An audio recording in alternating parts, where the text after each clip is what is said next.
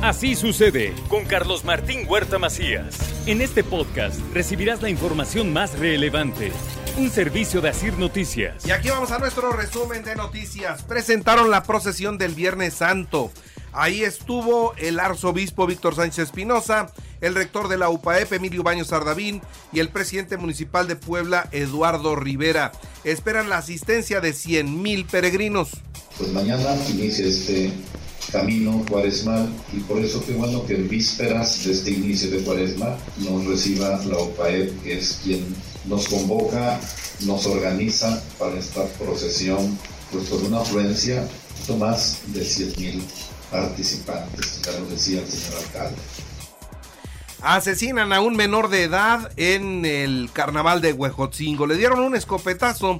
El joven participó en una riña y así acabaron sus días. Apenas tenía 16 años de existencia. La Secretaría de Gobernación ya ofrece a la familia del adolescente eh, pues asistencia necesaria a través del área de atención a víctimas y la Fiscalía General del Estado ha iniciado ya la averiguación correspondiente.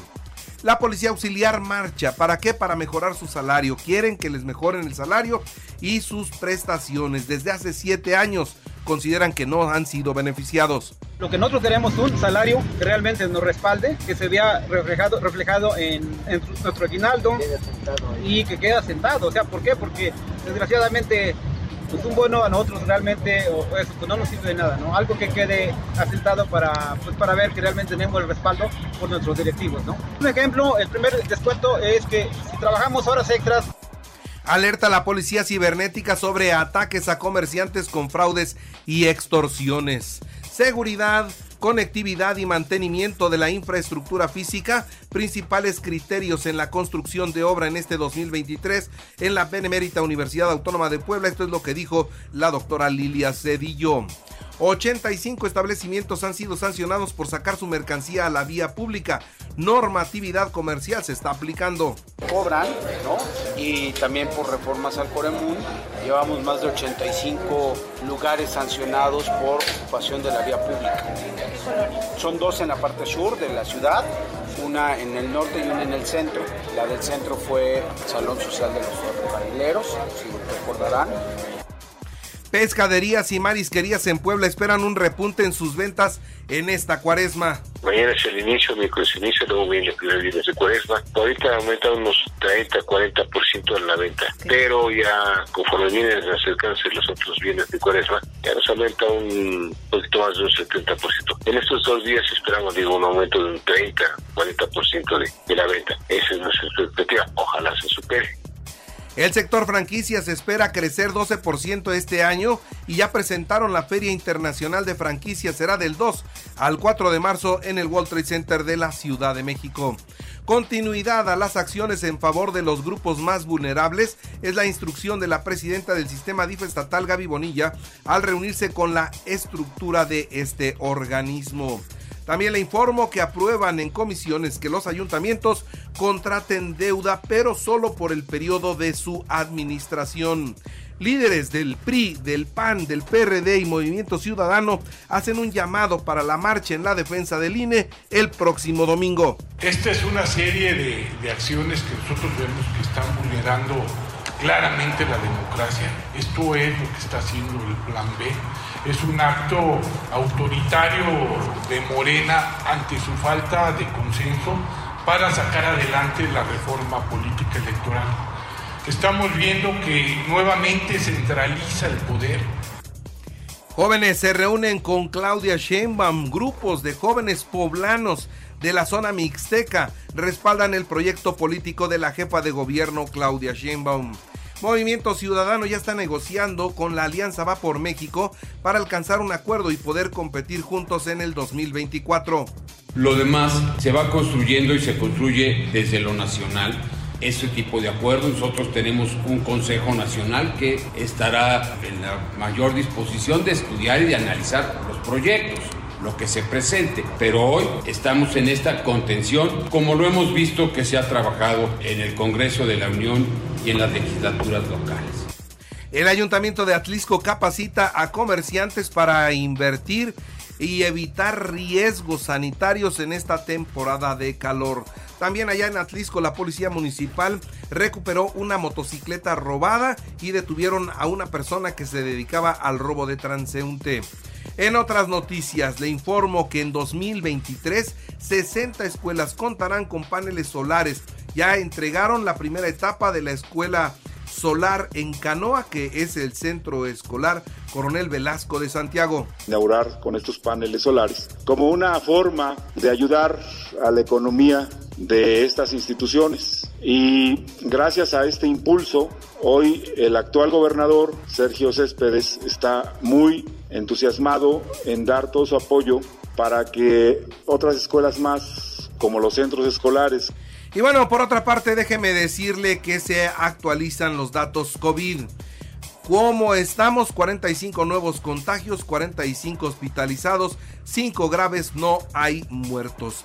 Y le informo que Alejandro Suárez Garza es el nuevo titular de la Coordinación General de Comunicación y Agenda Digital del Gobierno del Estado.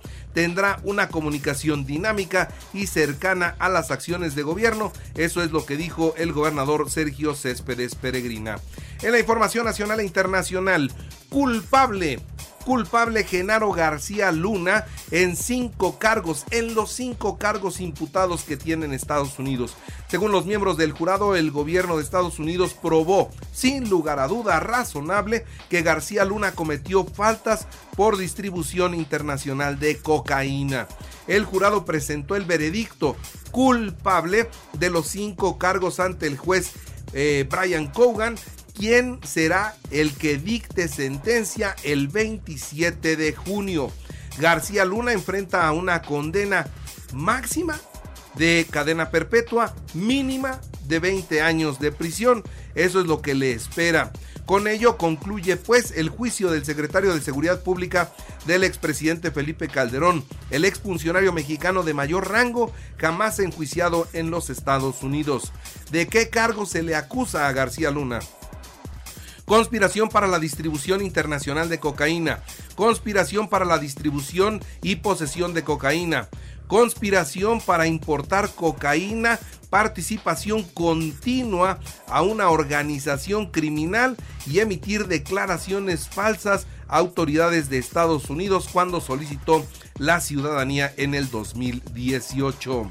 Genaro García Luna no mostró ninguna reacción al escuchar de voz del juez que habría sido encontrado culpable tras un mensaje de un juicio en el que el pues 26 testigos subieron al, al, estrado, entre ellos nueve colaboradores que actualmente tienen un proceso en los Estados Unidos. La esposa de García Luna, quien fue el único testigo de descargo, y sus hijos tampoco mostraron alguna expresión. No hubo lágrimas ni reclamos por parte de nadie, mientras que García Luna solamente enrojeció y eso fue todo. Le desbloquearon, esta es otra nota, le desbloquearon las cuentas bancarias a la esposa de García Luna. ¿eh? Gana un amparo Cristina Pereira para que sean desbloqueadas sus cuentas y pueda tener acceso al dinero. Tras el fallo contra Genaro García Luna en Estados Unidos, los diputados de Morena exigieron que el expresidente Felipe Calderón también sea enjuiciado y pidieron un minuto de silencio por la muerte del partido Acción Nacional. Dicen ellos, se demostró que Acción Nacional no es un partido político, sino una agrupación delictiva. Claudia Sheinbaum también declaró en contra del gobierno encabezado por Felipe Calderón. Dice, hoy está demostrado que son capaces de hacer los panistas. El presidente de Morena, Mario Delgado, pide la desaparición del PAN como partido político, una vez que se demuestra también que es una organización delictiva. Felipe Calderón dijo ser respetuosos de las leyes y de los veredictos y destacó que este juicio se está usando para descalificar el trabajo realizado en la administración que más se enfrentó al narcotráfico. Pidió a los mexicanos no distraerse en este momento de creciente inseguridad. Y mire, ya en otros temas, la Auditoría Superior de la Federación señaló un manojo de irregularidades y anomalías en diversos contratos millonarios del Banco de Bienestar. Así que aquí se asoma un poquito de corrupción, ya esta es de este gobierno. Vamos a ver quién tiene la responsabilidad, pero la auditoría Superior de la Federación ha encontrado irregularidades ya en varias dependencias. Hoy le toca al Banco del Bienestar. La cadena de tiendas Oxo ganó un amparo y podrá volver a vender cigarrillos a la vista de sus clientes, tal como lo hacía con el reglamento anterior. Y bueno, ya en los deportes, Cruz Azul Atlas a las 8 de la noche, partido pendiente de la jornada 7. Ricardo Ferretti será el nuevo técnico de la máquina celeste. Real Madrid 5-2 a Liverpool en la Champions, Napoli 2-0 a Frankfurt. La selección mexicana sub-17 derrotó 3-0 al Salvador y con esto asegura el boleto a la, al Mundial de su categoría. Así que estará México en ese, mundial.